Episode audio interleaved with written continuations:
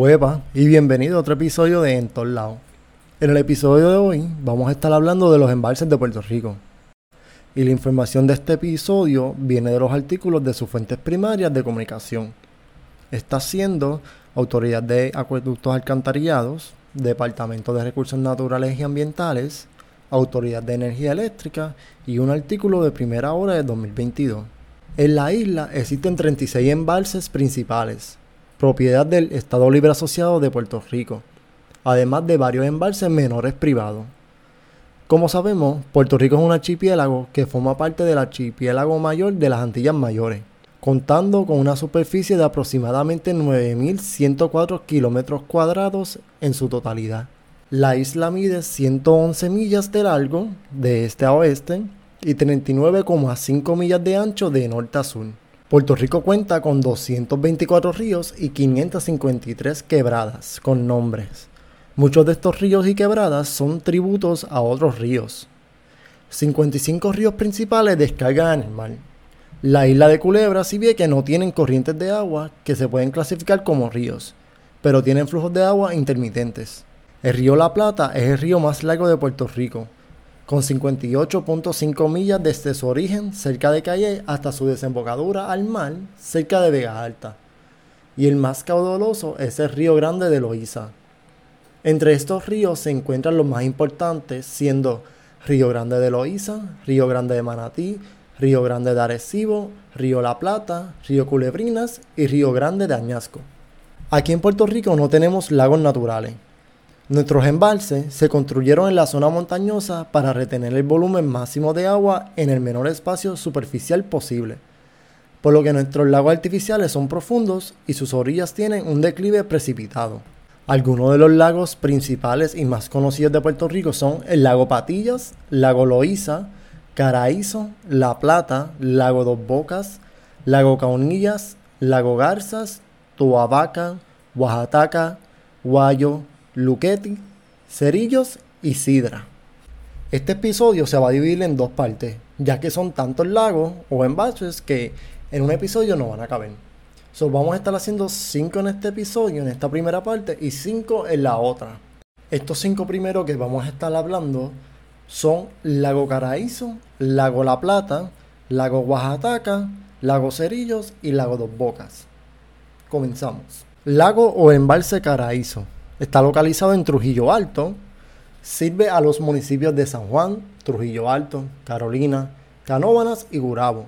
179.387 personas aproximadamente se benefician de este embalse. El embalse Caraízo fue construido en 1953 por la Autoridad de Acueductos y Alcantarillados, comúnmente conocido como Caraízo. Su nombre es represa Loíza, Está localizado aproximadamente 13.5 millas río arriba de la cuenca del Río Grande de Loíza en el Océano Atlántico. La superficie normal del lago queda a 134.95 pies, 41 metros sobre el nivel de mar. Su capacidad original hasta el tope de su compuerta es de 23.500 acres o pies. Originalmente fue construido para la generación hidroeléctrica, que contaba con 3.000 kilovatios. Actualmente se utiliza exclusivamente como abasto de agua para consumo doméstico del área metropolitana. Su capacidad se ha reducido a 53.7%. Antes de su construcción se llevó a cabo varias investigaciones para determinar las consecuencias sociales y económicas sobre las familias que vivían en esta zona. De la investigación surgió que iban a ser afectadas 72 familias de agregados y 36 de agriculturas propietarios. El suelo estaba principalmente dedicado a la agricultura. Existían 300 cuerdas de caña de azúcar, 40 de frutos menores y el resto, 660 cuerdas, estaban ocupadas en pasto natural y maleza. También 10 kilómetros de carretera municipal, conocidas como Jaguas o Guasábara, de Caguas a y otros caminos medicinales. Y una escuela de tres salones de clase. Este proyecto contó con la firma y autorización bajo la incumbencia de los gobernantes don Jesús de Piñeiro y don Luis Muñoz Marín. Este embalse tuvo un costo de 11.5 millones de dólares. El segundo es el embalse o lago La Plata, localizado en Toa Alta. Sirve a los municipios de Dorado, Guaynabo, Naranjito, Tua Alta, Tua Baja, Vega Alta, Bayamón, Cataño y Corozal. 354.260 personas se benefician de este embalse aproximadamente. Fue construido en 1974 para la Autoridad de Acueductos y Alcantarillado por el Departamento de Spy Goals. Sus aguas son utilizadas únicamente para el consumo doméstico del área metro.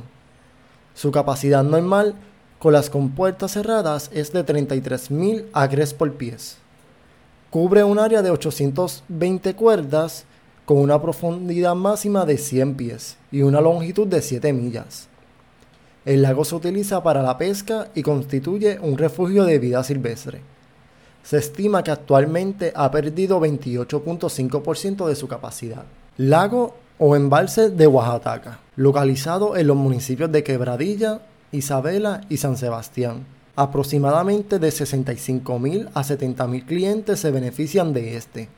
Sirve a los municipios de Moca, Aguadilla, Aguada, Isabela, San Sebastián, Quebradillas y Puntas de Rincón. Construido entre 1919 y 1928, sus aguas son utilizadas para el consumo de casi todas las poblaciones del noroeste de Puerto Rico y para el sistema de riego. Su capacidad normal es de 34.276 6 acres por pies, con una profundidad máxima de 65 pies y una longitud de casi 5 millas. Sirve además de zona recreativa, de pesca y práctica de deportes náuticos. En sus alrededores hay varias áreas de recreación, así como una reserva y refugio de vida silvestre. Con el huracán María, parte de su dique sufrió daños y fue necesario someterlo a una reparación que se extendió por varios meses y obligó a bajar el nivel del agua del lago. Se estima que ha perdido 16.3% de su capacidad. Lago Cerrillos en Ponce, localizado en Ponce, sirve a los municipios de Ponce y Peñuelas. Comenzó su construcción en 1983 por el Cuerpo de Ingenieros de los Estados Unidos y pasó a manos del Departamento de Recursos Naturales y Ambientales en 1998. Su capacidad total es de 47.900 acres por pie, de los cuales 25.000 son para uso doméstico y 17.000 para control de inundaciones.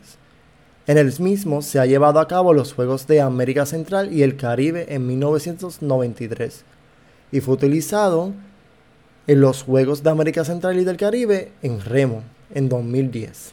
Lago Dos Bocas, localizado entre Utuado y Arecibo. Fue creado en 1942 cuando se construyó una represa al cargo de la Autoridad de Energía Eléctrica de Puerto Rico para una planta de energía hidroeléctrica. También sirve como una de las reservas de agua potables de la isla.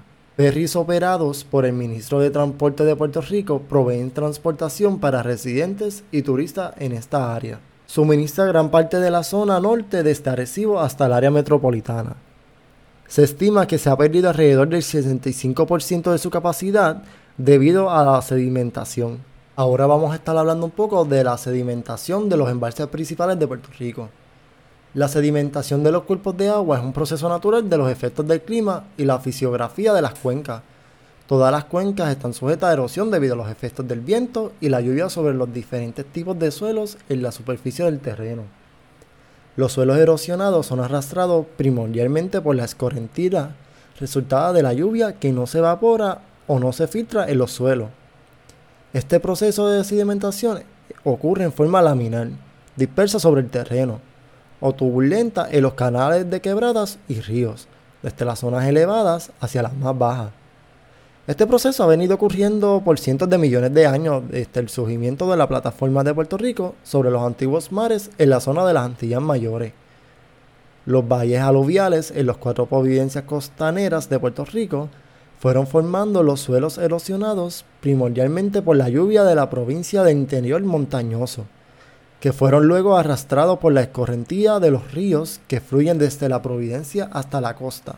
Este proceso de erosión, transporte y deposición de sedimento en todas las cuencas de Puerto Rico continúa el presente, aun cuando no percibimos sus efectos en los cuerpos de agua y valles interiores y costaneros debido a la escala del tiempo. Durante lluvias Durante lluvias copiosas e inundaciones severas es visible el arrastre de sedimentos suspendidos en los caucos de ríos y las descargas de plumachos de sedimentos en los estarios de los ríos principales. Durante crecientes extremas, cuando los ríos exceden su cauce normal, es visible la deposición de arena, grava y cieno sobre los valles. El efecto es más evidente en los embalses principales formados por represas que han construido en Puerto Rico comenzando en 1913. Y ya por este fenómeno natural se reconsidera mucho en los nuevos embalses que se crean. Como se sabe, es evidente que a pesar de un programa relativamente continuo de desayuno de nuevos embalses, la capacidad útil de almacenamiento de agua continúa reduciéndose por la sedimentación. Por ejemplo, el nuevo embalse portugués cerca de Ponce se completó en el 2016, añadiendo 9.0 millones de acres por pie de capacidad. Sin embargo, la capacidad de almacenamiento total se redujo por debajo del valor previo a la construcción de Portugués. Y para terminar el episodio de hoy, la Autoridad de Acueductos Alcantarillados ha admitido que pierde un 60% de su agua potable que produce. Asimismo, se estima que un 60% de su agua se pierde a los canales de riego operados por la Autoridad de Energía Eléctrica, por la falta de mantenimiento de estos mismos. Y eso ha sido todo por el episodio de hoy. Espero que les haya gustado y recuerden siempre compartirlo con las amistades, familiares y en las redes sociales. Y el tema de esta próxima semana y el próximo episodio es Guayanilla. Así que los espero en solo unos días para el próximo episodio. Chao, chao.